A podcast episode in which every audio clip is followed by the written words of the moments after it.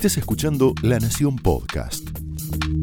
A continuación, Jonathan Viale aporta su mirada sobre la realidad nacional en Más Realidad.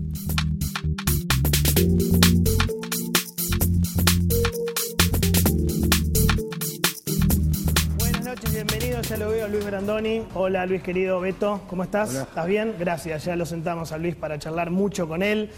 Yo lo voy hoy al presidente, ¿no? Ahí en Ensenada con el intendente Galtieri o el intendente Seco, creo que se llama. Y los veía sacados. Están nerviosos, están enojados, están crispados. No soportan la división de poderes. Eduardo decía, es un fallo, es un fallo. No lo soportan. No soportan los fallos en contra. No soportan la democracia. No soportan los límites, te diría yo.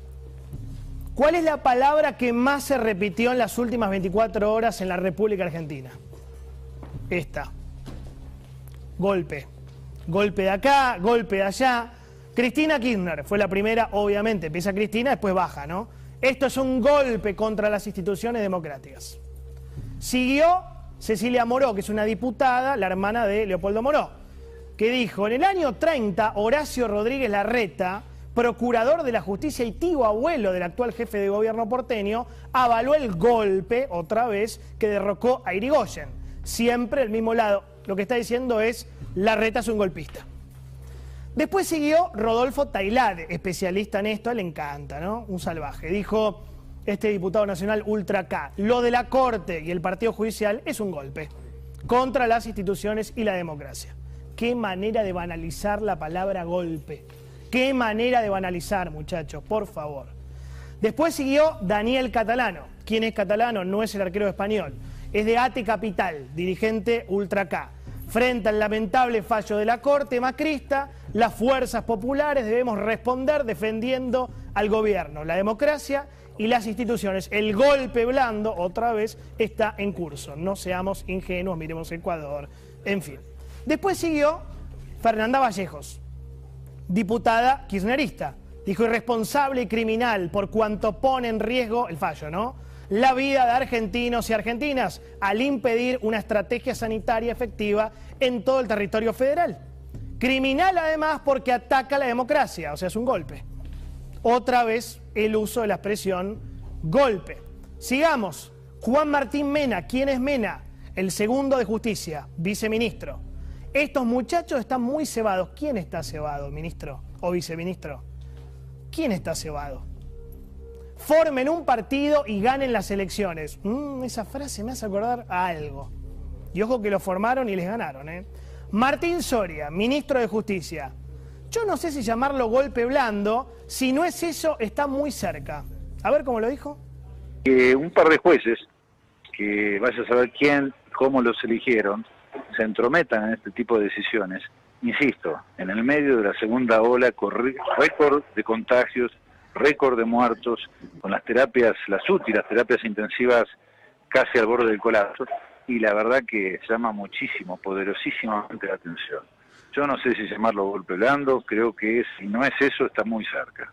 El ministro Soria dice, vaya a saber quién eligió a los miembros de la Corte.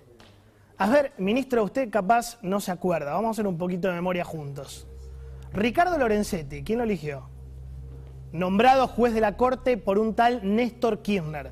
¿Le suena, ministro? Néstor Kirchner, gobierno peronista. Elena Hayton de Nolasco, ¿sabe quién la nombró? ¿Jueza de la Corte? Se va a caer de cola. Néstor Kirchner, gobierno peronista. Maqueda, Juan Carlos El Pato Maqueda, nombrado juez de la Corte por quién? Por Dualde, gobierno peronista. Uy, ministro, repase un poquito más la historia. Rosati, es verdad, nombrado por Macri, ex ministro de Justicia de quién? De Néstor Kirchner. Y Rosenkrantz, efectivamente, nombrado por Macri. O sea, ¿se da cuenta, ministro? De los cinco miembros de la Corte golpista, tres fueron nombrados por gobiernos peronistas. Y uno fue ministro de Néstor. Pero vamos al tema de fondo. A ver, ¿es nuevo esto de llamar golpistas a todo aquel que piense distinto? No. Es lo mismo que hacía el primer gobierno kirchnerista. Es lo mismo que hacía Chávez, lo mismo que hacía Correa, lo mismo que hacía Dilma, lo mismo que hacía Mujica. La marcha para recordar a Nisman fue un intento de golpe. Cacerolazos, golpistas. ¿Sí? La causa Chicone fue un intento golpista. La investigación de la Nata, Ruta Linero K, le decían golpista. La valija Antonini Wilson fue un intento de golpe de la Embajada de Estados Unidos. El dólar se dispara, golpistas. Las marchas contra la resolución 125 del campo, golpistas. Los piquetes de la abundancia, las 4x4. Cada vez que la sociedad o la justicia o el periodismo le pone límites al gobierno kirchnerista, eso es traducido por ellos como una intentona golpista. Siempre usan la palabra golpismo. ¿Sí? Mirá, Luis Delía, año 2013, ¿no es esto?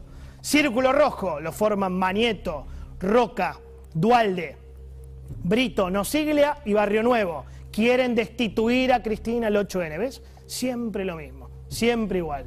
Fíjate lo que escribió Cristina después del 18F, ¿te acordás 18F? La marcha del silencio, con los paraguas para recordar a Nisman. El 18F fue decididamente una marcha opositora convocada por fiscales y apoyada por jueces y todo el arco político opositor. El partido judicial es opositor y destituyente, siempre lo mismo. Son, son aburridos, aburren, son de manual. ¿Cómo se llama todo esto? Banalización del mal. Frivolizar la historia argentina. Lean Ana Arendt. Es esto. Los golpes en este país significaron mucha muerte, mucha sangre. Secuestros de bebés, desapariciones, torturas, picanas, tirar cuerpos al río desde un avión, prohibir sindicatos, intervenir canales, intervenir radios, cerrar diarios, cerrar el Congreso. Decir que un fallo de la Corte Suprema que plantea que las escuelas deben estar abiertas es un golpe blando, un golpe suave o un golpe light, primero es una burrada conceptual, una burrada.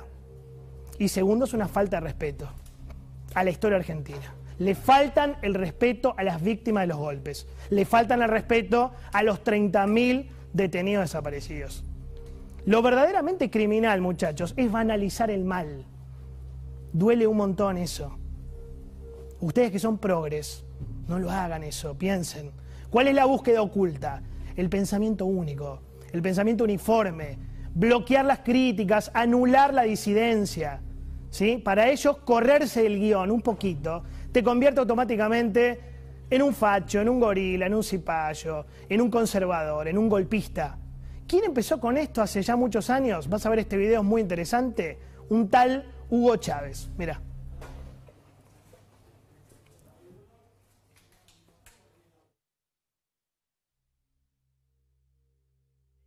Hugo Chávez, en ese año 2014, lo mismo que ahora, estaba hablando del golpe blando.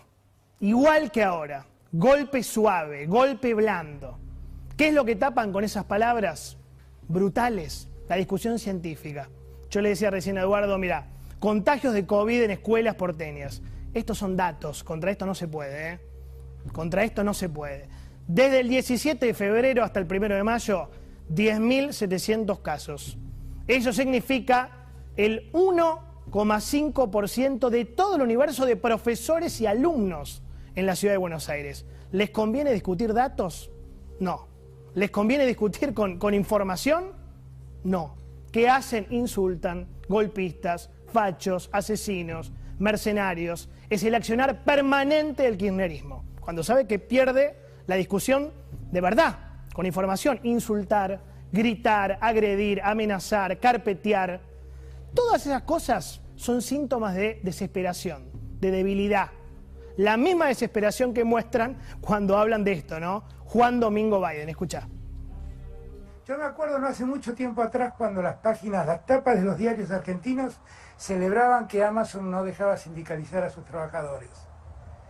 Y ayer Juan Domingo Biden llamó a la sindicalización como una forma de promover los derechos sociales en los Estados Unidos. Nada peor una persona que se cree graciosa y no lo es, ¿no? Es terrible eso, alguien le tiene que avisar. ¿Sabes por qué hace esto el presidente? Porque necesitamos las vacunas de los laboratorios americanos que ellos no quisieron al principio. Es un papelón. Vacuna AstraZeneca, atrasada. Vacuna de Sinopharm, China no envía nuevas dosis. ¿Sí? Hasta julio por lo menos. Vacuna Sputnik, bueno, Rusia manda a cuentagotas, te diría. Vacuna Moderna esperando a Biden. Vacuna Pfizer esperando a Biden, a Juan Domingo. Vacuna Johnson Johnson esperando a Juan Domingo Biden. No hay secretos. No hay vacunas chinas, llegan pocas rusas, no está la vacuna cubana, no está la de Sigman, el amigo falló. Ergo, hay que amigarse con Estados Unidos porque no queda otra. ¿Te das cuenta del infantilismo con el cual se toman decisiones en la Argentina? Son infantiles. En plena segunda ola de pandemia, la Corte falla en contra, son golpistas. La reta quiere abrir escuelas, golpista y asesino. Tenemos vacunas rusas, no hace falta Estados Unidos. Nos faltan vacunas rusas, decimos que Biden es peronista. Por momentos pareciera que estamos gobernados por un jardín de infantes. Opiniones libres, hechos sagrados, señores. Bienvenidos. ¿Cómo les va? Esto fue Más Realidad, un podcast exclusivo de La Nación. Escucha todos los programas de La Nación Podcast en www.lanacion.com.ar. Suscríbete para no perderte ningún episodio. Estamos en Spotify, Apple Podcast, Google Podcast y en tu reproductor de podcast favorito. Seguí escuchando La Nación Podcast.